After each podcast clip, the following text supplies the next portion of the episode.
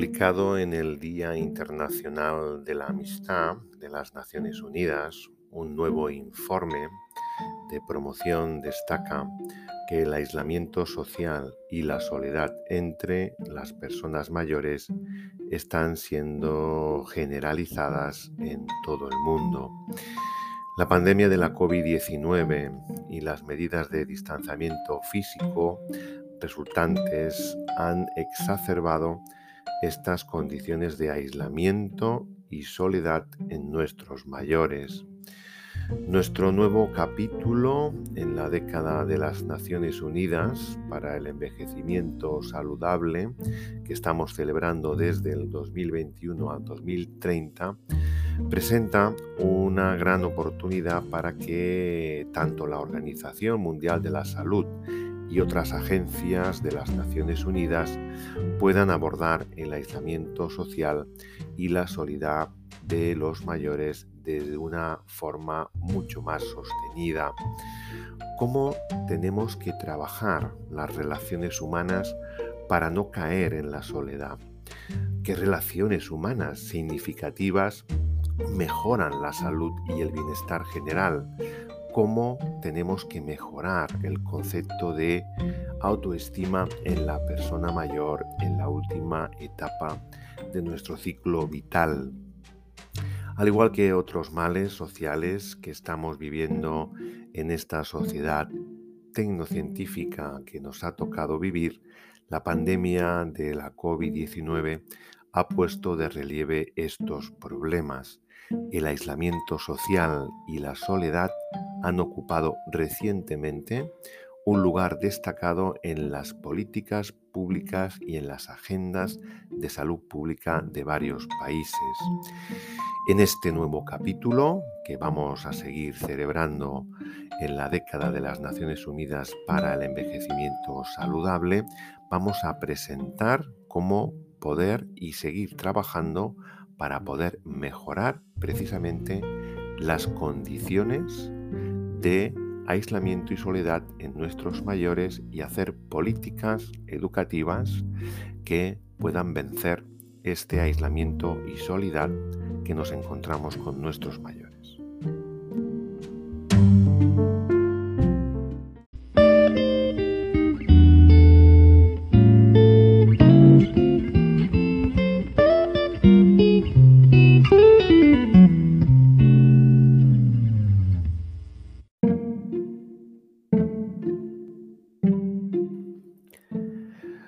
Los estudios sugieren que entre el 20 y el 34%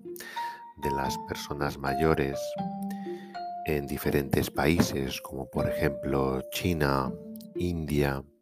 Estados Unidos y regiones de Europa y América Latina,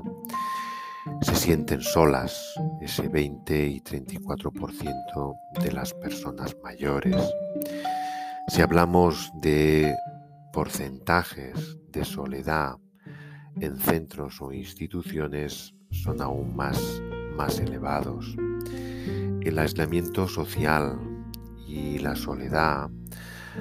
acortan la vida de las personas en su última etapa del ciclo vital y por defecto dañan su salud física y mental las consecuencias para la salud física incluyen condiciones como por ejemplo enfermedades cardiovasculares o accidentes cerebrovasculares. Y las consecuencias para la salud mental incluyen condiciones como por ejemplo el deterioro cognitivo, la depresión, la ansiedad, la ideación suicida o incluso el propio suicidio. Además, el aislamiento social y la soledad están imponiendo una pesada carga económica en las sociedades de modo general, independientemente de la región donde, donde vivamos.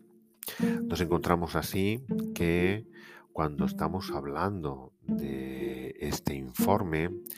no hay duda de que las relaciones sociales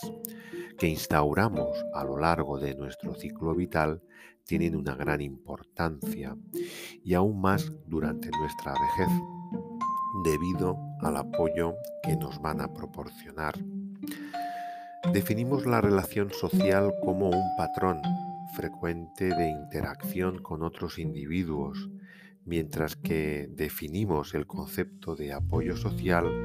como una transacción interpersonal que implica ayuda, implica afecto y afirmación, y que pueden ser de diferentes tipologías. Pueden ser apoyos materiales, instrumentales, emocionales y también cognitivos.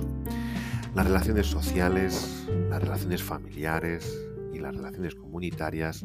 pueden darse entre iguales o entre miembros de generaciones diferentes. Durante el envejecimiento, las relaciones que instauramos fuera del contexto familiar pueden llegar a ser tan importantes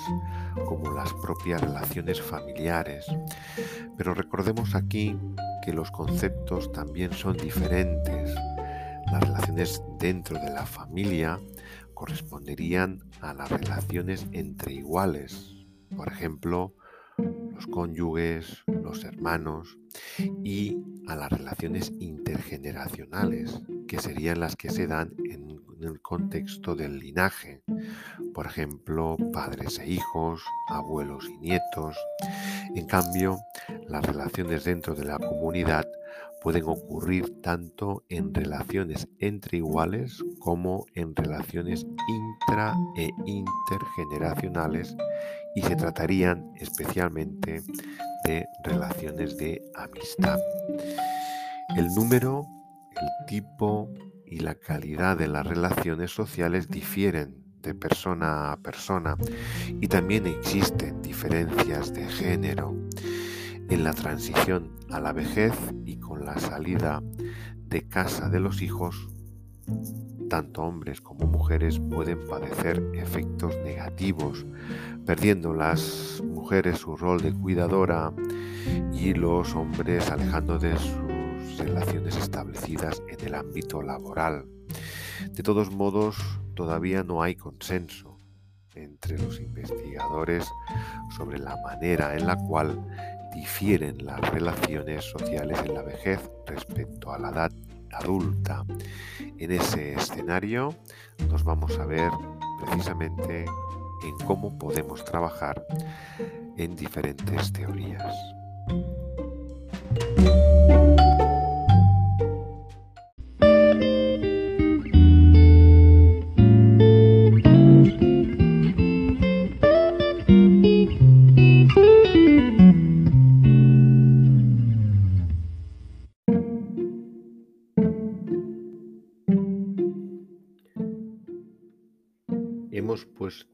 El ejemplo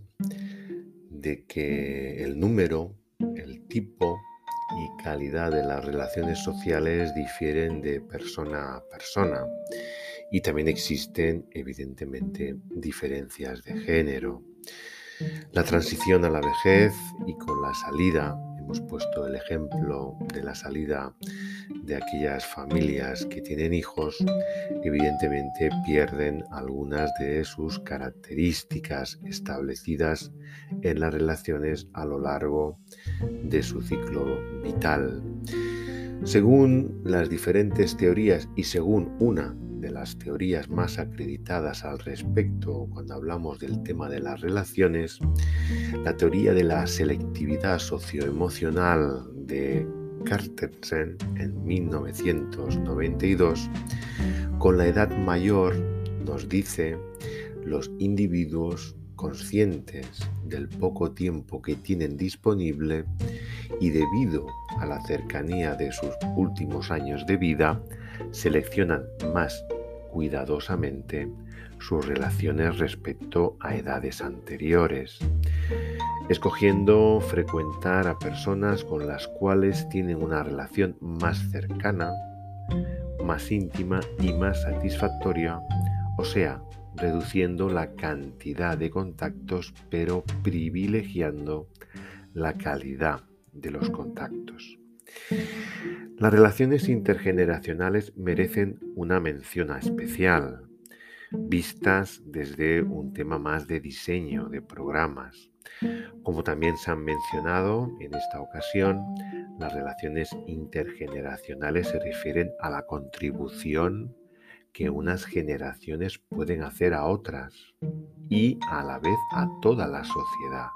buscando aquel concepto que ya conocemos en la asamblea, en la segunda asamblea mundial sobre el envejecimiento en Madrid, el concepto de solidaridad intergeneracional. Su elemento fundamental se constituye por el efecto positivo que pueden tener sobre las personas que participan en ellas. Es posible estudiarlas conceptualmente y se pueden fomentar con programas especialmente diseñados para este fin como son los programas intergeneracionales. Estos tipos de relaciones van a adquirir una gran importancia en el futuro y en nuestro futuro próximo como consecuencia del incremento del número de mayores y su estudio se puede basar en la agrupación de personas por intervalo de edad y por generaciones evidenciando cuáles son los comportamientos individuales y sociales en los que es posible intervenir. Agrupar la vida de un sujeto, de un individuo en etapas y en grupos de personas en generaciones es una simplificación que permite explicar fenómenos sociales en un determinado momento. Nosotros queremos poner el énfasis y el valor precisamente en tres tipos de perspectivas diferentes que podemos y queremos trabajar precisamente para mejorar la calidad de vida de las personas mayores a partir de la relación en el aula senior 55 y más. Estamos trabajando y sabemos que es importante trabajar las relaciones interpersonales. Las relaciones interpersonales nos referimos a los lazos unificadores que instauramos entre personas a través de los cuales reconocen estar conectadas. Además, se pueden considerar un componente básico tanto en las relaciones familiares como en las relaciones comunitarias y constituyen las redes sociales de un individuo. En su dimensión social y afectiva, este tipo de relaciones son imprescindibles para seguir trabajando la mejora de la salud y la mejora del bienestar del individuo a lo largo de su ciclo vital, ya que están proporcionando un apoyo social, aunque hay que señalar que no siempre estas relaciones proporcionan soporte y apoyo. No todos los alumnos mayores van buscando en el aula este soporte y apoyo, pero pueden a su vez ser una fuente, un lazo de apoyo positivo más que negativo. Un segundo elemento que nos gusta enumerar y destacar es que el aula mejora, potencia las relaciones sociales, es decir, nos estamos refiriendo a la estructura de las relaciones y cómo reflejamos a partir de las actividades socioeducativas todas aquellas proximidades físicas de relaciones y de frecuencia de contactos. Y por último, nos gusta señalar que no deja de ser también un sistema de apoyo. Todo el trabajo que hacemos de relación se desarrolla en un contexto donde las relaciones interpersonales proporcionan una ayuda que se recibe por parte de otros compañeros dentro del aula. Haremos referencia una vez más, por lo tanto, a poder ir desarrollando cómo poder trabajar desde nuestra institución la mejora de la calidad de vida a partir de las relaciones educativas y sociales.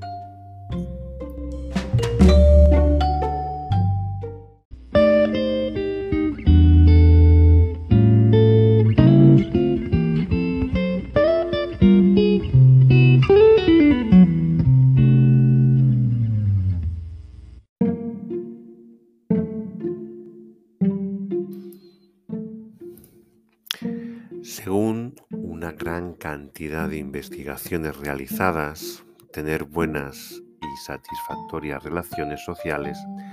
conlleva un efecto positivo sobre la salud y el bienestar de la persona mayor, ya que estamos disminuyendo la probabilidad de efectos institucionalizadores y por lo tanto estamos proporcionando recursos para poder enfrentarnos a nuevos eventos. No tener la posibilidad de un apoyo, de un apoyo social satisfactorio y de relaciones interpersonales positivas incrementan tal y como nos enumera el informe, la posibilidad de padecer enfermedades tanto físicas como de salud Además, ya hemos hablado del impacto de la calidad de las relaciones sociales en la probabilidad del efecto negativo en porcentajes de centros e institucionalización donde realmente el aislamiento y la soledad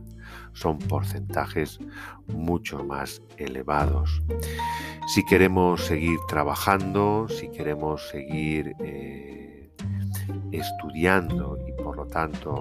tal y como nos dice el informe,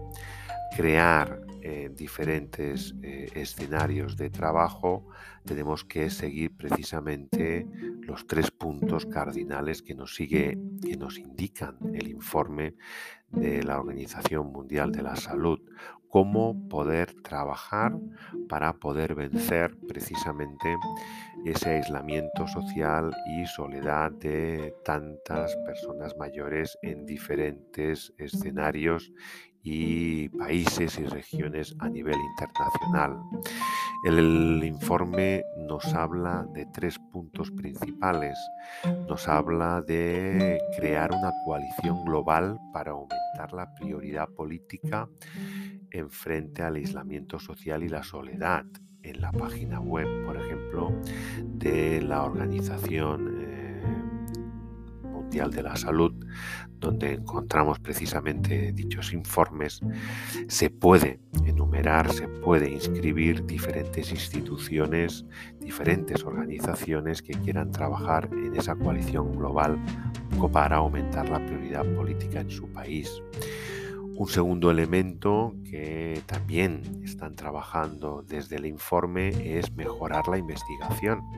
y por lo tanto fortalecer la evidencia para posibles intervenciones futuras efectivas para seguir trabajando en la mejora de poder disminuir al máximo ese aislamiento social y soledad de las personas mayores. Ese será nuestro segundo paso en los grupos de investigación que vamos a realizar en el aula senior 55 y más. Pero evidentemente donde hemos puesto el acento y donde hemos querido plasmar sobre el escenario, sobre una mesa, es cómo implementamos, cómo estamos ampliando las intervenciones efectivas, que es el tercer punto de trabajo que nos pone el informe sobre las diferentes organizaciones. Nosotros tenemos que decir que estamos trabajando a partir de esos tres escenarios la intervención que proponemos como institución. Crear redes sociales, crear redes de interpersonales de trabajo con los alumnos y luego que sirvan como sistemas de apoyo a nivel de un sistema formal que proporciona redes no estructuradas de apoyo pero que sirven como ayuda a personas que quieren todavía seguir contribuyendo y seguir participando en esta sociedad tecnocientífica. Las relaciones sociales y por tanto las redes de apoyo son muy importantes y para el bienestar individual y de todos los miembros que reciben este tipo de escenarios educativos son además un complemento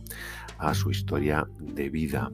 que como tarea proporcionan un acontecimiento vital elegido por la propia persona, pero que en un momento determinado de su historia de vida decide participar con otras personas mayores a partir de la educación. En esa misma línea vamos a seguir trabajando, continuando y te animamos a seguir participando de nuestros pequeños capítulos para que podamos ver y reseguir el trabajo que estamos desarrollando.